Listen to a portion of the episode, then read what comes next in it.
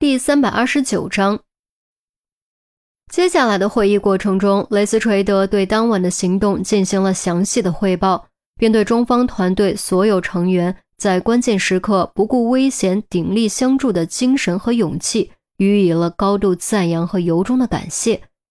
最后，雷斯垂德郑重宣布，所有核废料炸弹均已找到并拆除，DSS 被再次剿灭。正义之剑特别行动取得了圆满成功。直到会议结束，离开会场，严峰的心情依旧无法平复。啊，我说诸位，接下来是不是应该好吃好玩，庆祝咱们都还活着？韩淼倒是挺兴奋。说实话，来之前他真的一肚子怨言，因为上次英国之行可谓九死一生，险些客死异乡。回国之后，他发誓。这辈子再也不想踏上英国的土地。这次本以为只是辅助查案，结果到头来还是卷进了一线行动，直面终极 BOSS，险些活埋古堡。万幸最后大家都安然无恙，不然的话真的要后悔死。我同意。我听说有家京味的烤鸭还算正宗，走不走起？一说到吃，郑月双眼放光。于西看向孔玉德，孔玉德扬扬手：“行了行了，反正行动也结束了，你们想怎么玩就怎么玩吧，但不许乱花钱呢，否则我可不报销。”报销报销！一听这个词，所有人的眼睛都变得贼亮贼亮的。怎么不乐意？不乐意那就算了。孔玉德也难得开了个玩笑，说完假装要走，韩淼急忙一把拽住孔玉德的胳膊：“哎，乐意乐意，怎么不乐意？我的大局长，您最好了。”行了，少拍马屁，去放松放松吧，就当犒劳大家了。孔玉德翻了个白眼，众人欢呼，连于西都跃跃欲试。严峰正犹豫要不要一起。季兰英突然走了过来，歉意一笑，道：“ 抱歉打扰你们一下，可否把严峰暂时借给我？”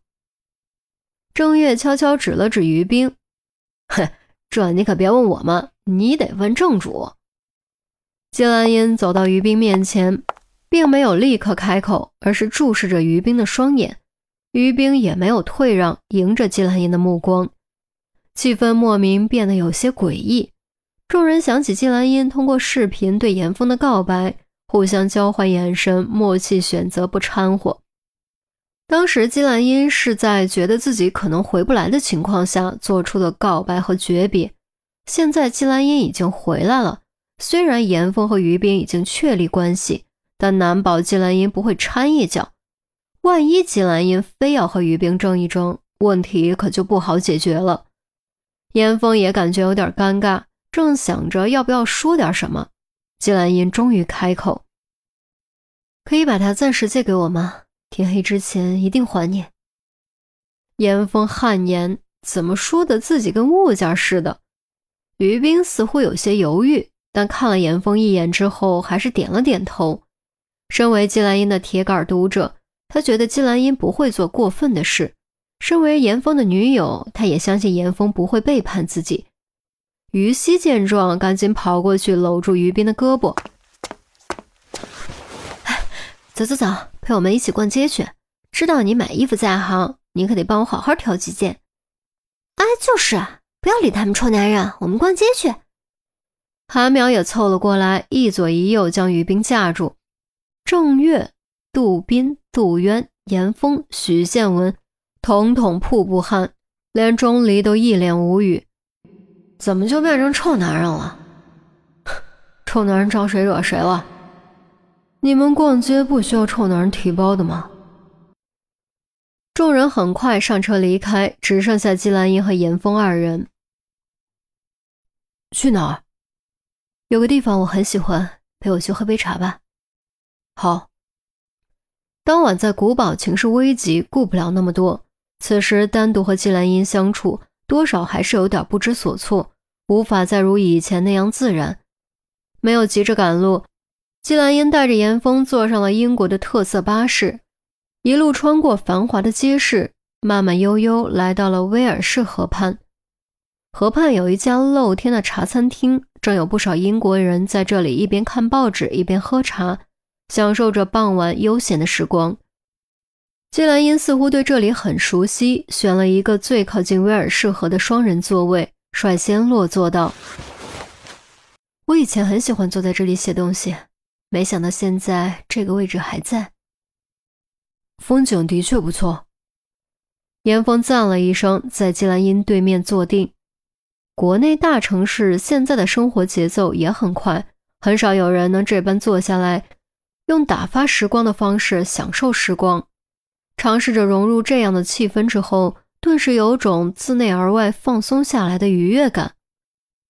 哦，对了，你的存稿在这里面，还有你的房间钥匙。现在既然你已经没事了，我的使命也就完成了。严峰取出 U 盘，又从钥匙链上摘下两把防盗门的钥匙，递给季兰英。自从季兰英失踪后，他就一直负责小说的更新。还要时不时登录他的社交账号刷存在感，如今终于可以物归原主了。对他来说，这也是一种解脱。毕竟装作别人并不是一件容易的事。季兰英接过 U 盘，却将钥匙推了回去。严峰一愣，不明白季兰英什么意思。季兰英露出些许怅然的表情：“我暂时不会回去，你帮我把其中一间租出去吧。”租金留给我嫂子，至于我住的那间，留着也好。不回去？为什么？严峰愕然。我做了错事，总得偿还。季兰英转头看向波光粼粼的河面，悠悠叹了口气。可你是被胁迫的。严峰知道季兰英指的是两起谋杀案。季兰英摇了摇头。这不重要。重要的是，两个无辜的人因我而死。一直以来，我总是在书中设计各种杀人案，并乐此不疲。但现在我才发现，原来生命的分量是如此沉重。我不能逃避责任，我必须重新审视我对生命的认知和态度。我想，这可能也是我的自我救赎吧。听了这番话，严峰一时竟是无言以对，自己迈出了内心的壁障。选择去接受爱情，去品尝幸福，这又何尝不是一种自我救赎呢？算了，不说这些了。反正现在是网络时代，我回不回去有什么关系？季兰英恢复笑容，话锋一转，撑着下巴，饶有兴致地问：“说说你吧，你们准备什么时候结婚啊？”呃，这个……严峰面色一窘，有点不知道该怎么回答。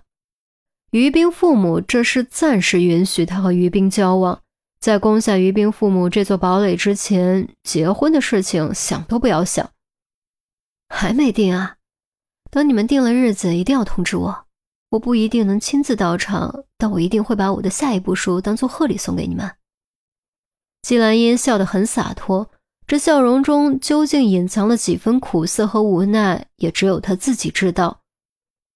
严峰点了点头，季兰英的豁达和善解人意让他莫名有些伤感。他想替他分担一些，但他再也不能去触碰他的心灵，因为他已经做出了选择。从此以后，他和他将天各一方，两条交汇过的命运之线终将远离彼此，各自奔向未知的远方。不过，他相信，无论相隔多远，他和他都能理解彼此。只要回头看。依旧能看到那一段相逢的缘分，那是他和他心中永远不会抹去的记忆。茶来了，服务生送上茶点，季兰英连忙招呼严峰品尝。清茶入喉，涩而后甜，一如生活的滋味。夕阳西下，泛着橘色光辉的河面悄然荡漾，将眷恋留在他的发梢。他说着，笑着。将美好留在他的心间。